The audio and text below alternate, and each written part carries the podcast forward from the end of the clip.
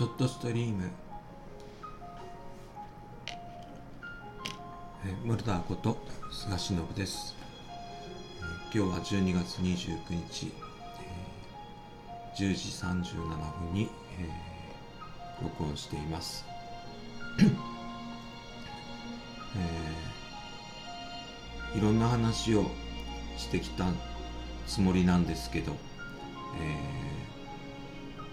なかなかお役に立てるような話っていうかそういうのがなくて、えー何を話そうかなと。仕事のことをちょっと話すのかそれとも、えー大学の状況を話すのか、えーどちらがいいかなというふうに思ったりもするんですけどまあちょうど、えー大学入試であるとか高校入試であるとか、えー若い人たちにとっては、えー試験っていうのが近づいているので、えーちょっと試験の話をしてみたいと思います、えー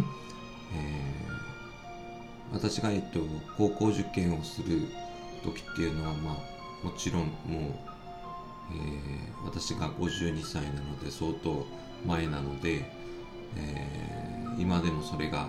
通じるか通じないかというところはあるんですけど、私はたまたまその、えー進学校を受けることになりました。というのはまあ家から近いというただ単にそれだけの理由でした。で、え1年間、まあ、中学3年の1年間の間に、えー宮崎の場合だと当時は統一模擬試験っていうのがあって、えーその中で、まあ、1400番以内に入っていないと、えーまあ、県立の普通科にはいけないという、まあ、指標みたいなのがあってで私は、えー一度もその1400番の中に入ったこともなく、えー受けるテスト受けるたびに、えー直角行のように、えー順位が落ちていって多分、えー受験前の年末の、えー順位は多分1600番ぐらいだったと思います。でまあ学校の先生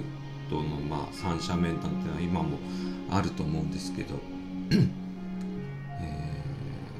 基本的にまあ普通科は、まあ、無理だ。で、まあ、工業系商業系っていうのもまず通らない。なので、えー私立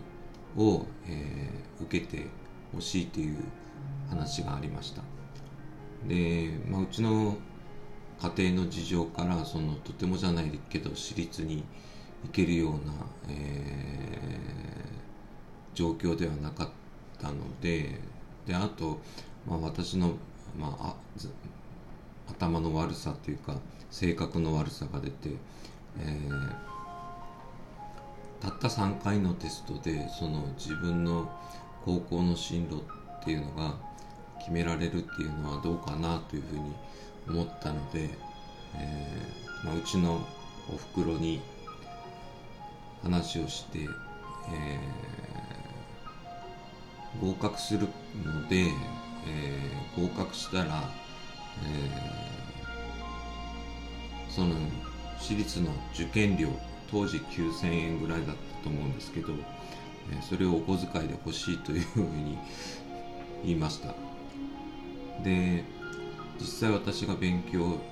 したのは、えー1月の1ヶ月間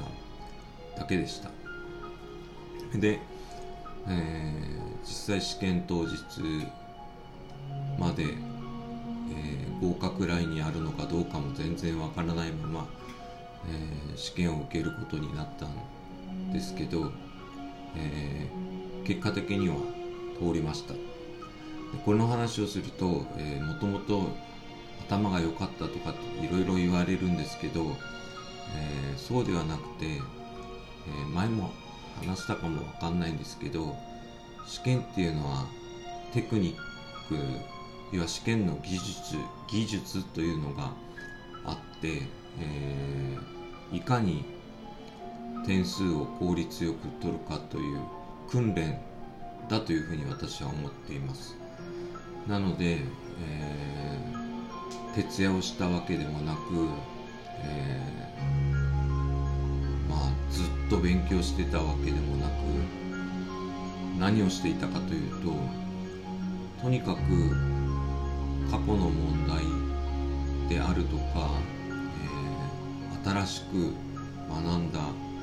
こととかをピックアップして抽出して、えー、それを必死に解くということをしました。でやっぱり苦手なものとかまあもともと勉強していないので、えー、どうかなと思うところあるんですけど実際のところ、えー、蓋を開けてみたら、えー、ほぼ9割